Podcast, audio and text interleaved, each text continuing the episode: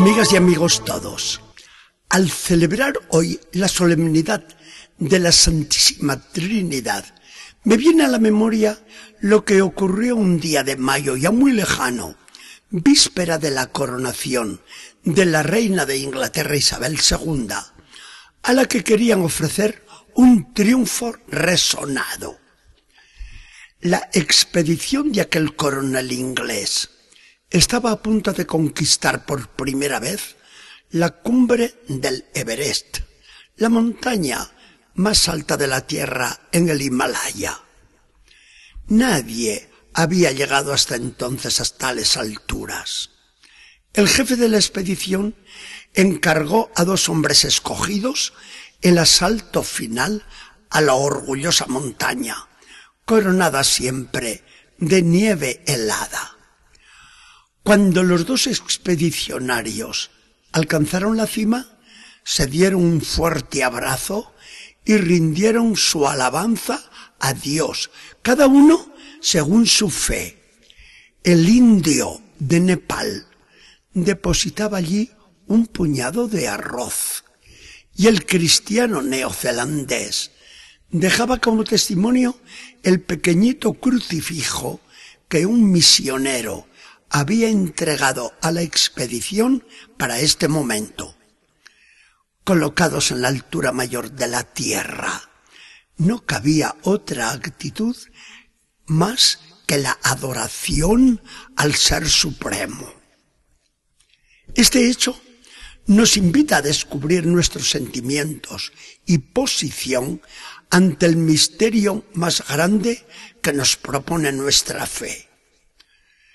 Podemos pensar en una verdad más alta e insospechada que la Trinidad de Dios. Es imposible buscarla.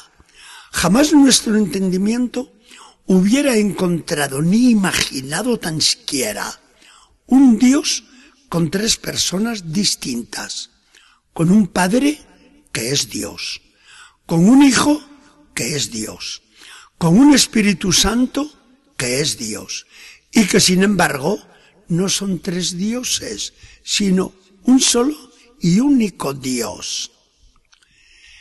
Si por la revelación que nos hizo Jesucristo hemos llegado hasta la cima de este misterio, lo primero que hacemos es adorar, contemplar, rezar, darle gracias a Jesucristo que nos hizo conocer todos los secretos del Padre.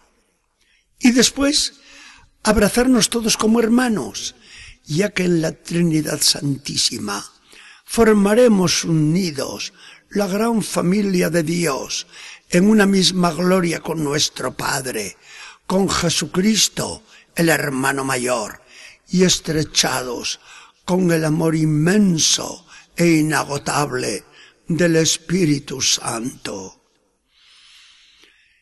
Resulta una delicia del espíritu el contemplar la acción de cada una de las tres personas de la Santísima Trinidad.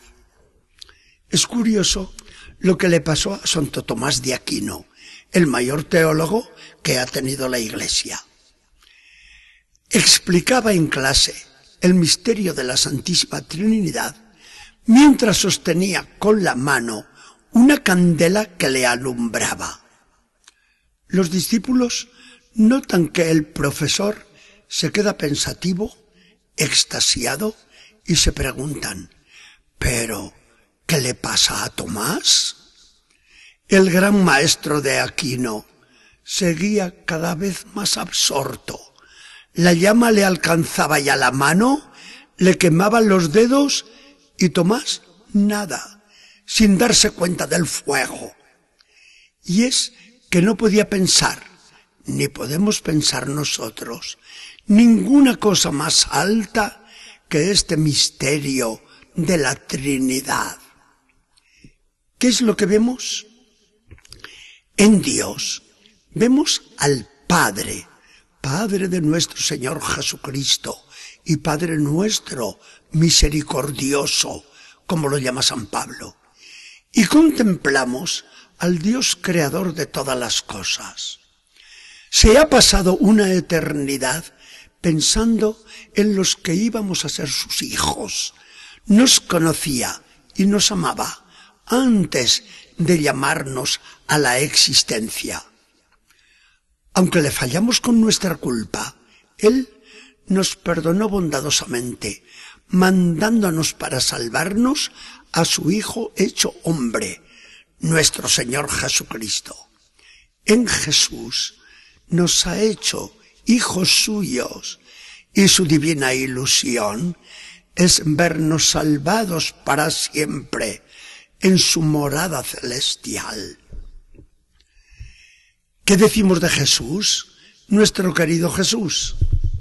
El Hijo de Dios se hace Hijo de María, hermano nuestro, y desde el pesebre hasta el taller de Nazaret, desde los caminos de Galilea hasta el cenáculo, desde el Calvario hasta el sepulcro vacío y la subida al cielo, no ha hecho sino amarnos, darse a nosotros con entrega, y ahora en su gloria no cesa de interceder por nuestra salvación.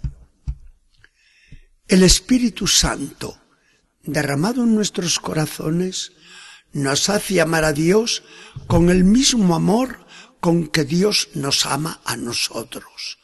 Ora siempre dentro de nuestro corazón y nos empuja de continuo hacia Jesús hasta que nos encontremos con Él en su misma felicidad.